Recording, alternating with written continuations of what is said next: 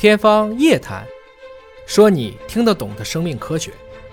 好，朱老师，如果您帮这个城市当中啊，咱们以昆明为例啊，就是呃一一个孕妈妈从怀孕产检开始，如果是按照规定啊，每次产检都参加，一直到她住院分娩，要花多少钱？生一个孩子需要多少钱？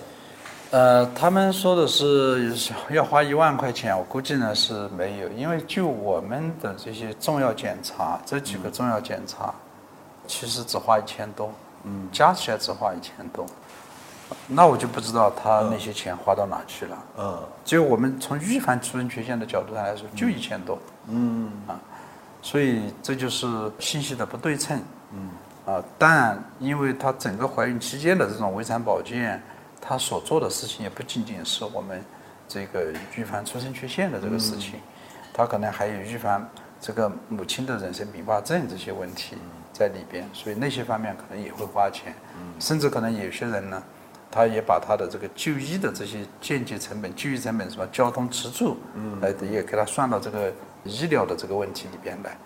呃，我在两个星期前遇到一个病人，就是很很奇葩的，嗯。他最后就都没做成检查，又回家了。嗯，我们的医生就去追踪他，就是说，你为什么来到医院了？这这个重要的检查不做，你又回去了呢？嗯，他说我还没做检查，已经花六千块钱了。嗯，那我说你没做检查，你那六千块钱花什么去了？嗯，吃饭、住宿、交通，这个家庭很惨的，其实。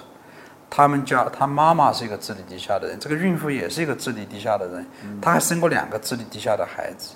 他们家还有其他的智力低下的亲戚。嗯住他们家旁边另外一个亲戚，看着他们这么惨的状况，嗯嗯嗯觉得很有必要做检查，就劝说他们从六百多公里的外外面地方来到昆明，专门来我们这看。正常的，父亲正常，父亲是正常的。结果呢，还没看到病，已经花了六千块，跟我们说已经花了六千块钱，没钱了，嗯，就不再继续往下看。那不就是旅游一趟了吗？那不就白来一趟吗？对，这这是我们老百姓的这个认知水平还有问题。我们建议他说：“你这个交通、食宿这些，你家里边怎么想想办法解决一下？如果你实在解决不了，你可以向你当地的民政部门去申请救助，嗯，对吧？”因为作为疾病负担来说，如果他第三个孩子生下来，又是一个智力低下的孩子，他们这个家庭绝对贫困，永远翻不了身。前面已经有两个智力低下的孩子，再生第三个智力低下的孩子，他们还有希望吗？这个家庭没有希望了。等于他这个家庭就是父亲是智力是健康的，对，正常的，就是妻子、母亲和孩子都是和前面生过两个孩子。这个小家庭就已经，所以他的遗传六个人里边就已经有这个四个人智力低下，是不是可以判定他一定是跟遗传有关的？从我们过去的这些病例来说呢，他这是一定是有遗传的问题，甚至更多的可能性是染色体。嗯，我们可以基本锁定是染色体的问题，可能是重大的这种基因的缺陷了。这染色体上有问题以后呢，比如说染色体的一个。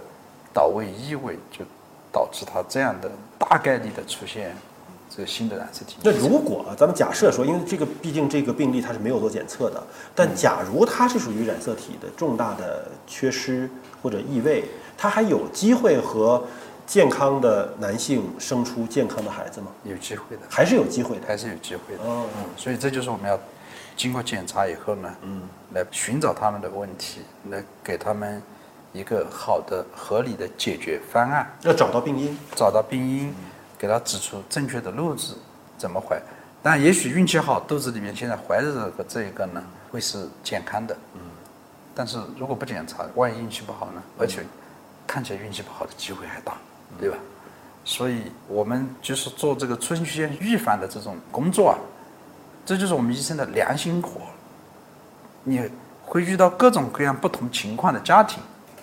你得想办法去帮他们解决，去帮助他们。但是确实是有一些孕产妇的这个家庭，他是拼运气的，他相信运气多于相信科学。他就你看，隔壁的那个谁，老张和老王，男的多大了，女的多大了，人家生了孩子，人没做产检，冒蒙生的，对吧？平均人家生的孩子是健康的，对吧？那我是不是也可以这样？对，您怎么去劝说这部分人？这个呢，就是说我们的老百姓，还是刚才我们回到呃刚才那个观点上，就是说我们生育健康、预防出生缺陷的这些科学知识，没有完全普及到老百姓的脑袋里边，他还缺乏这个防止重大疾病、防止重大缺陷的观念还没建立起来。呃，他们是没看见像我刚才说的这种家庭，一家几口人，大半是智力低下的。他看到的可能只是自己的邻居身边的几个人，但是医生看到的这个人群数是更庞大的，对吧？而且更重要的是，科学它之所以是科学，就是它有规律，会按照规律去演变。你一个带有染色体异常的这种携带者去生孩子，你什么检查都不做，那你这个百分之八十的几率会以自然流产、死产、严重多发畸形、智力低下的这种生育结局，嗯，来收产。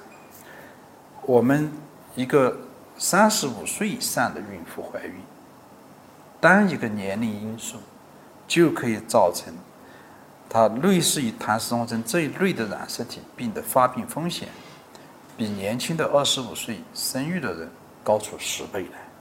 如果是四十五岁的人呢，高出一百倍来。这个概率是非常大的。对，但是现在随着三胎的放开，就是三十五岁以后生老二、生老三的这个概率也变大了呀。对，因为家庭的生育观念呢是这样，有些人他是不愿意多生孩子，生一个他就不再生了。嗯。相反，有另外的一些家庭呢，他觉得生一个孩子不够，嗯，就是说我自己我是真希希望我能够再生二胎，但是在我们那个时代，只给我们生一个，就一个。我是您现在也不晚，但我太太过了年龄了。因为有有有技术嘛？啊他不同的家庭，他的这种生育观念会不一样。有些家庭他就愿意生两个、三个孩子，所以国家现在刚刚放开三三胎政策，也是非常适合我们的老百姓的这种生育意愿的。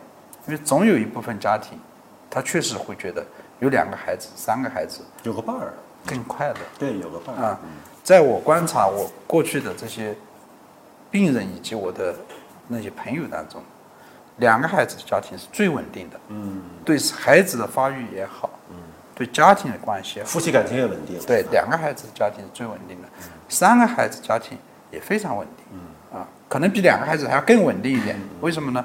这个老公不挣钱，这个家就活不下去，对吧？是对老公一个激励啊夫妻俩就很团结。嗯，这一个孩子的家庭呢，呃，就没有两个孩子的家庭那么稳定，没有孩子家庭更不稳定，说散就散了。嗯所以对家庭结构来说呢，其实孩子是非常非常重要的角色。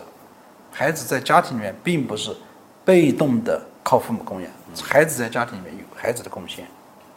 您给所有打算生老二、老三的这些这个孕产妇们一些鼓鼓劲儿哈，就您见过的最大年龄的生育者多大年龄？什么情况？五十二岁，五十二岁，对顺利生产吗？对，顺产还是剖宫产啊？啊，我们后来建议她剖宫产了，反正就是他这一辈子最后生了一个孩子。嗯，但是我们给她做过产前筛查、产前诊断，怀着的孩子是我们目前的检查手段里面没有问题没有问题的。啊，我们做过的检查都 OK 的。嗯，好，最后就是做做剖宫产。五十二岁，母子平安。对啊，所以这其实给大家鼓鼓劲儿啊！别看是说，感觉哎三胎是不是我年龄大了？你看你离五十二岁还远呢，你还可以努力。是的，但是呃，在三十岁以后，或者是三十三岁、三十五岁以后，这个怀孕呢，它这个妊娠并发症的风险因人而异。呃，有一些人呢，它风险会升高的，所以在怀孕当中啊，我们一些呃孕前可以采取的一些预防措施要采取啊，在怀孕当中的一些监测它妊娠并发症的这个手段呢要用上。另外就是对出生缺陷的这种筛查啊，这是一定要做的。科学的产检，包括科学的筛查，一定要做。就但是大龄产妇要生呢，真的是技术上是有保证的。